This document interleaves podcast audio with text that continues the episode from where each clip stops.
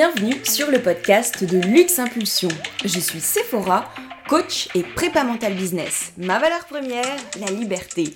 Ma passion, explorer tous les leviers de performance d'un business. Et le succès, tu le sais, c'est 80% mindset, 20% stratégie. Alors ma mission aujourd'hui, aider les entrepreneurs à propulser leurs résultats pour vivre leur liberté et en prenant du plaisir. Au programme de ce podcast, apprendre à libérer son leadership et piloter son mindset. Attention, décollage imminent, bonne écoute Welcome guys, épisode 2 du podcast de Luxe Impulsion.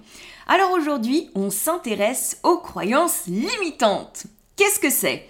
Comment les identifier? Quel impact sur notre business et comment s'en défaire? Partie 1 autant de questions auxquelles nous allons répondre ensemble. Alors pourquoi est-ce que j'ai dit commençons défaire partie 1 C'est tout simplement parce qu'aujourd'hui on va apprendre à les conscientiser dans un premier temps et voir ce qu'elles produisent comme résultat avant de chercher à les déconstruire dans la partie 2. On va s'apercevoir qu'en fait conscientiser vraiment leur impact et leurs résultats c'est 70% du job et il faudrait surtout pas finalement passer à côté de cette prise de conscience là mais on y reviendra un petit peu plus tard dans le podcast. Donc une croyance qu'est-ce que c'est? C'est tout simplement quelque chose que l'on croit vrai et je dirais même que l'on tient pour vrai. Alors vous allez me dire, hmm, d'accord, et quelle est la différence entre quelque chose que l'on croit vrai et quelque chose que l'on tient pour vrai? Eh bien c'est qu'on est particulièrement proactif dans le fait de faire en sorte de pouvoir continuer à le croire vrai. Alors vous dites, ok, mais qu'est-ce qu'elle me raconte?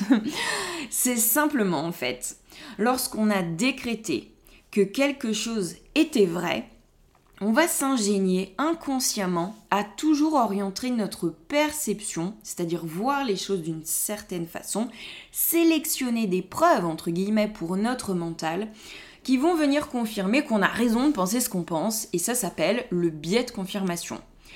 Quoi qu'on pense dans la vie, on s'ingénie toujours inconsciemment à ne voir que les choses de la façon qui nous prouve qu'on a raison.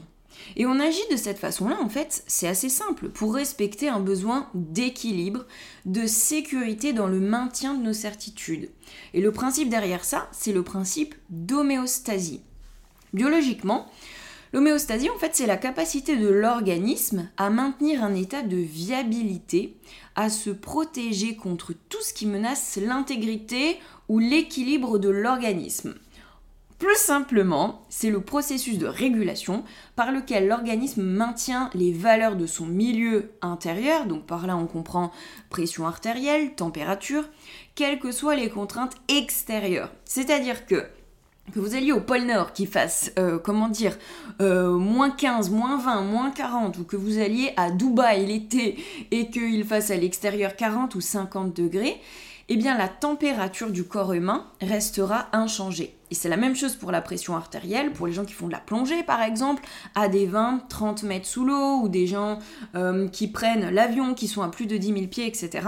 Quelle que soit la pression en fait euh, la pression atmosphérique auquel notre corps est soumis, en fait notre pression artérielle reste exactement la même. Donc en fait l'homéostasie c'est la capacité à résister au changement pour maintenir son équilibre. Eh bien, figurez-vous qu'avec les croyances, c'est exactement la même chose sur le plan du mindset.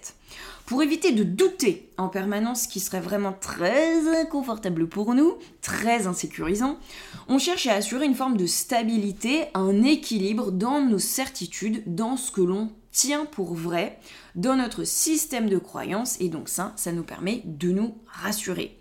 Et c'est pour ça en fait qu'il faut comprendre que bah, la résistance au changement, elle est naturelle pour l'humain. C'est normal qu'engager un changement puisse nous sembler coûteux, difficile, voire particulièrement douloureux.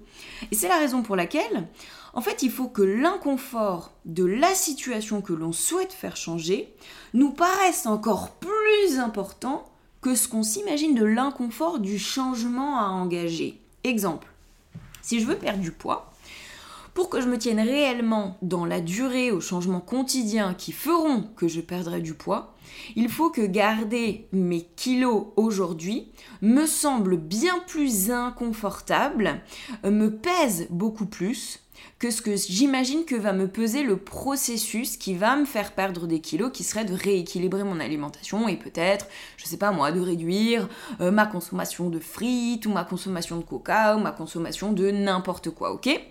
Et en fait, c'est vraiment à cette seule condition, c'est-à-dire que ma situation actuelle me paraisse plus inconfortable, me pèse plus que le processus qui va me permettre d'obtenir ce que je souhaite. C'est vraiment, en fait, à ce moment-là qu'effectivement, j'engage à un changement et que je m'y tiens de manière durable. Donc, pour ceux qui le vivraient plus en mode positif, c'est la même chose. C'est-à-dire que si en business par exemple, je suis très très motivée à augmenter mon chiffre d'affaires et que j'imagine que dans ma stratégie, admettons, ça va passer par le fait de faire des vidéos YouTube, eh bien je me mettrai à faire des vidéos YouTube que si l'inconfort de rester avec mon chiffre d'affaires actuel, il est bien plus important que l'inconfort que pourrait représenter de faire des vidéos YouTube. J'espère que c'est clair. Donc, tu comprends pourquoi en fait il est particulièrement important de conscientiser l'impact et les conséquences de nos croyances limitantes sur ton business. Parce que si tu n'arrives pas à mesurer à quel point tes croyances limitent ton succès, tu n'engageras pas de réels changements dans ton système de croyances. Donc, avant de mesurer euh, l'impact que peuvent avoir en fait euh, les croyances sur ton business, je vais déjà te proposer de préciser comment identifier ces croyances. L'autre jour en coaching, l'une de mes coachées m'a demandé très justement d'ailleurs, mais comment je sais finalement s'il s'agit d'une croyance ou de la réalité? Et j'ai vraiment trouvé que c'était une excellente question. Alors on va partir du principe que la réalité, elle est factuelle elle est objective et donc complètement déconnectée de tout jugement de valeur qui exprimerait un sentiment, un goût, une préférence. Admettons, si je dis je génère 10 000 euros de chiffre d'affaires, on parle vraiment d'un montant qui est objectif, on parle d'un fait, ok? Si je dis je travaille 6 heures par jour, c'est également un fait objectif. Si je dis si j'ai dit coacher one-one, pareil, c'est une réalité qui est factuelle. C'est-à-dire qu'on ne va pas dire si c'est bien ou si c'est pas bien, si c'est ambitieux ou pas, si c'est suffisant ou pas, si c'est difficile ou pas. On a juste posé un fait qui était objectif, factuel. Tandis qu'une croyance, elle, elle vient matérialiser le sens, l'interprétation que l'on pense de quelque chose. Exemple. Si je reprends par exemple, il faut travailler 6 heures par jour pour développer son business, à ce moment-là, il s'agit d'une croyance parce qu'elle est personnelle, qu'elle est subjective et qu'elle est relative. Certains vont dire que 6 heures, c'est pas assez et qu'en fait, il faudrait travailler 12 heures pour faire performer son business, et d'autres te diront qu'avec 3 heures quotidiennes, ça suffit largement pour faire performer son business. Donc là, tout de suite, on s'aperçoit que d'une personne à l'autre, ça change, et donc c'est complètement euh, relatif. Donc, dès que quelque chose peut être vrai pour les uns et faux pour les autres, valoir pour les uns et ne concerner la façon euh, de penser des autres, alors à ce moment-là, il s'agit d'une croyance. Une croyance, c'est vraiment l'expression d'un jugement de valeur qui est subjectif et relatif. Exemple de croyance sur l'argent, par exemple. Il faut travailler dur pour gagner de l'argent. C'est plus dur de faire progresser mon business pendant la crise. Ou alors encore, j'ai loupé le bon moment pour, lancer mon business. Là, par exemple, tu as trois belles croyances qui, bien souvent, bah, drive beaucoup de mindset et qui sont vraiment, en fait, hyper, hyper limitants. Toutes ces croyances ne sont que des interprétations de situations données. Mais à situation équivalente, certains vont penser ça quand d'autres vont penser exactement le contraire. Si je reprends le cas de la crise, bah pour certains c'est un facteur limitant, pour d'autres ils vont se dire que c'est justement dans ces temps-là qu'ils vont pouvoir maximiser euh, les opportunités et faire fructifier leur business. Donc ça veut dire que le sens qu'on va donner à euh, un fait euh, objectif sera complètement différent d'une personne à l'autre. Donc maintenant on va s'intéresser à l'impact des croyances limitantes sur notre business. Donc c'est là qu'il apparaît intéressant de distinguer, de distinguer les croyances aidantes positives des croyances limitantes négatives. Une croyance, on l'a compris, c'est une pensée personnelle au sujet de quelque chose, et comme tu m'as déjà entendu le dire peut-être, nos pensées créent notre réalité. Très rapidement, pour t'expliquer, ce principe en fait, il vient de la PNL, qui dit qu'il y a une influence, une synergie entre nos processus cognitifs, ce que l'on pense, nos états internes, ce que l'on ressent, et nos comportements, nos actions. Donc en fait, plus simplement, ça veut dire que ce que je pense conditionne ce que je ressens, mon émotion, qui va conditionner ce que je fais et donc forcément les résultats que j'obtiens. Ainsi, des croyances, tu vois, qui seraient positives pour toi, vont créer chez toi des résultats positifs. Des croyances limitantes, elles, elles vont créer des résultats négatifs. Donc on ne va pas euh, chercher à se défaire des croyances positives, des croyances aidantes, on va juste focaliser pour se détacher, pour déconstruire les croyances limitantes. On y reviendra plus en détail dans un prochain podcast, je te le promets. Mais très simplement, pas de bonne émotion, pas de bonne décision, pas de passage à l'action ou en tout cas pas d'action qualitative et pas de résultat. Exemple. Admettons que tu penses que bah, en 2021, sur cette fin d'année là, ce sera plus difficile pour booster ton business. Qu'est-ce que cette pensée pourrait générer comme émotion en toi? Admettons de l'anxiété, de la frustration, du stress, donc des émotions qui seraient plutôt négatives, ok? Qui auraient plutôt une tendance finalement à te démotiver. Donc quelles conséquences cela pourrait avoir sur ton passage à l'action? Ben, soit tu y croiras moins, donc effectivement tu seras moins motivé, donc moins engagé pour donner ton maximum dans ton business, dans les actions, soit tu feras tes actions mais sans y croire, sans grande conviction. Donc là ça veut dire que c'est leur efficacité qui sera réduite. Que tu arrêtes de passer à l'action ou que tu passes à l'action de manière moins productive, résultat des courses, c'est que moins d'action, moins de résultats. Pas de bras, pas de chocolat. C'est exactement la même chose. Donc ça veut dire à la clé, bah, un business, oui, effectivement, qui sera en souffrance. Et en fait, ça, s'appelle une prophétie autoréalisatrice. Lorsque finalement, tu donnes vie dans la matière, par tes résultats, euh, à ce que tu penses qui va se produire. Prophétie autoréalisatrice, quand tes pensées, en fait, donnent ainsi vie à la réalité. Et d'ailleurs, ainsi, on peut prendre l'exemple d'une série de poupées russes, tu vois, qui s'emboîteraient les unes dans les autres, tous petits, on a pu en avoir, ok, petites poupées russes, là, ta, tu les ranges toutes les unes dans les autres. En fait, avec les croyances, c'est un petit peu pareil. Plus tes croyances limitantes sont fortes et importantes, et plus tu t'enfermes, toi, ton business, ce que tu crois possible d'avoir, de faire, donc tes résultats, dans la plus petite des poupées russes de la série.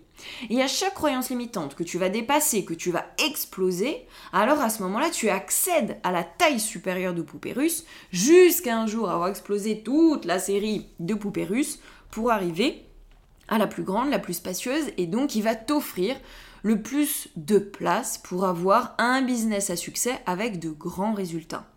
Et eh bien les croyances concrètement, tu vois, elles vont jouer de la même façon sur ta vision, c'est-à-dire ce que tu t'imagines possible de faire, d'avoir, de gagner, d'atteindre comme objectif, comme résultat. Et donc en fait, elles vont avoir un impact direct sur ton niveau d'engagement et la qualité de ton engagement, les actions mises en place pour atteindre l'objectif fixé. Donc tu le comprends que plus ta vision est grande, challengeante, challengeante, c'est-à-dire sous-entendu plus tu vas t'autoriser à voir grand, à penser que tu es capable d'avoir de grands objectifs, de grands résultats, plus ton engagement sera fort et puissant. A contrario, moins ta vision est grande, moins elle est stimulante et moins tu vas t'engager fortement et efficacement dans ton business. Aussi, tu l'auras compris, l'impact de tes croyances limitantes sur ton business, il est vraiment déterminant. Alors on arrive maintenant à la partie bah, de comment s'en défaire.